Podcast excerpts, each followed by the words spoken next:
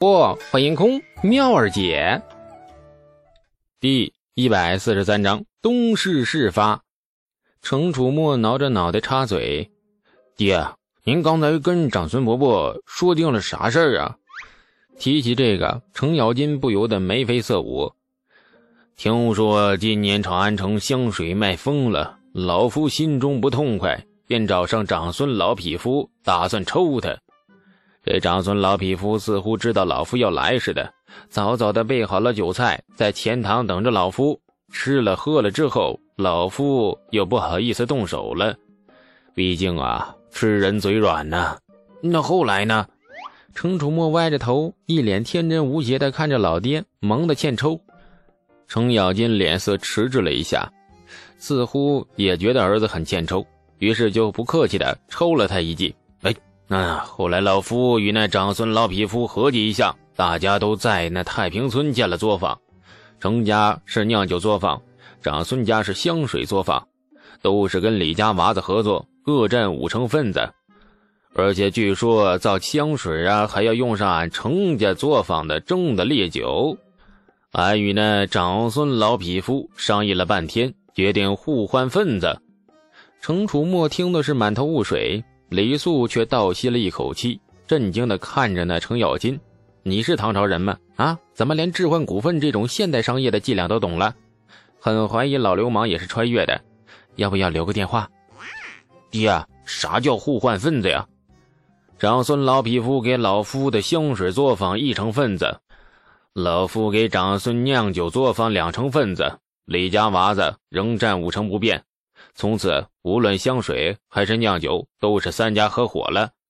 本来香水作坊老夫也想要两成，那长孙老匹夫说老夫欺人太甚。那烈酒卖的不死不活，香水却卖的红红火火，这两个作坊根本就不能比。程咬金斜睨了李素一眼，哼，说来老夫就有气。李家娃子，你啥意思呀？给老夫的烈酒卖的不愠不火。给长孙老匹夫的香水，却让那整个长安的婆娘们都疯了，何故厚此薄彼呀？李素的俊脸上又浮现了苦涩。程咬金哈哈一笑：“呵呵，罢了，老夫与你是自家人，小娃子做事没礼数，老夫是长辈，也懒得跟你计较。日后若是有新玩意又便宜别家，你莫怪老夫翻脸无情啊！”李素只好微微应了，这事儿算是接过去了。程咬金的表情顿时变得和蔼可亲，勾住李素的肩膀就笑：“哎呀，是个灵性人，老夫真恨呐！为啥不是老夫的儿子呢？也不知道你爹娘生你前吃了啥东西，竟然生得如此俊俏又有才华，真是万中无一的好娃子呀！你再看看老夫生的。”棒槌粗的手指指了指无辜的程楚墨：“你看看老夫都生下个啥玩意？”啪的一下，一巴掌过去，气儿消了。从长孙家回到程家时，已经是日落时分，眼看城门坊门就要关了。当晚城府开宴，李素自然又是座上宾。见识过长孙家的文人士酒宴之后，李素对程家的酒宴是越来越喜欢了。凡事最怕比较嘛。认真来说，李素还真算不上是文人，做事也好，治病也罢，其实都不是自己的东西，借用一下前人智慧而已。跟程咬金这种武将打交道不累，说话也好，做事也好，那根本就不用花费太多脑力去揣度那其用意。一是一，二就是二。酒宴上，老恶霸和六个小恶霸又喝多了，于是程家钱塘鬼哭狼嚎般的群魔乱舞。李素这回也不见外了，竟然凑上去跟那大小恶霸们共舞了一阵。中途被城府的胡姬明里暗里的开了不少油，李素忍了。最后喝得醉醺醺的老恶霸强拉着李素到了院子里，要传授老恶霸当年横行天下、鬼见鬼抽的符法。这李素这才很是时机的轰然醉倒，不省人事。李素醒来时，已经是第二天的午时了。最近似乎成了程家的常客，程家上下都认识他。见李素揉着那宿醉的脑袋走出房门，下人们很快端上了洗漱的热水和吃食。程咬金上朝去了，家里六个小恶霸也不见踪影。昨晚大家都醉得很厉害，估摸着还没醒。程府的早餐很实在，大碗的胡辣汤，再加上煮熟的大块羊肉，看得李素两眼发直。这玩意当早餐，经常吃会短命的。婉拒了这份实在的早餐，李素也不方便去内院跟老夫人告辞，于是托下人说了一声，便离开了城府。走在朱雀大街上，李素有点茫然，他发现自己找不到目的地了。没错，最近李素过得太闲了，李世民将他削爵罢官，对他而言似乎已经变成了一种奖赏，奖赏他最近可以毫无愧疚的休闲懒惰。每个月只花几天时间配一下火药，剩下的日子全是混吃等死。更惬意的是，他在城里有印书、烈酒和香水的三大买卖，不必为生计而奔波，每天无所事事的等着财富一堆一堆的增长。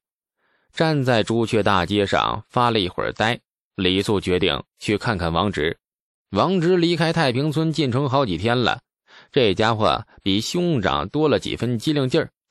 在城里跟三教九流混，应该吃不了亏。李素对他很有信心，相信过不了多久就能看到一脸痞相的王家老二，自称长安城市那扛把子，领着一帮地痞流氓横行霸道，人见人憎。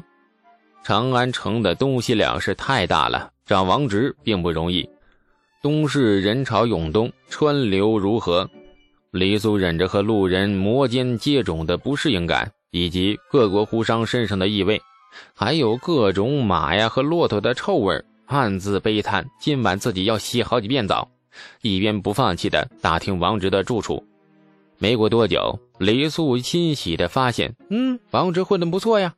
问到第十个路人时，居然认识他，指着东市前面一片低矮如丛林般的小平房，告诉他，那里是王大哥的住处。王大哥。真不忍心告诉这位小弟，那王大哥在太平村混得有多惨。东市商人多，长安本地商人只占了很小一部分，大部分都是来自于大唐各道各州府的商人，还有各国的胡商。大唐文武并进，虽然对商人也略带歧视，但是比各朝来说，已经算是很开明了，至少没有明文说商贾低人一等。李世民登基后，最主要的国策便是包容，包含一切啊，容纳一切。这十余年来，在商业上做出的国策调整不少。为了维持西域丝绸之路的畅通，甚至不惜发动了好几次战争。可见，商业在大唐君臣的心目中也是占有一定分量的。如此努力之下，今日才可见都城长安东西两市的繁华似锦，遍地胡商。至于胡商在大唐受到了什么无数歧视啊、非人待遇啊，那这个跟商人身份没啥关系。大唐人眼里，任何大唐以外的动物，那都只是猢狲。有一个纵横天下、无往不胜的圣明君王，还有一群嗜血狂魔的开国名臣，以及数十万百战百胜、指谁灭谁的关中雄兵，扬眉吐气的大唐百姓，视任何外国人为猢狲，那都是很符合逻辑的，而且。人类对猢狲并不需要太客气。东市外国人很多，李肃仗着一张大唐关中人的脸，一路没受到任何歧视，很快便找到了王直的住处。王直过得很节省，李素一抬眼便看到了住处是何等简陋，一排低矮的平房像鸽子笼似的，错落有致的在东西大街两边排开。李素不由得感到有些心酸。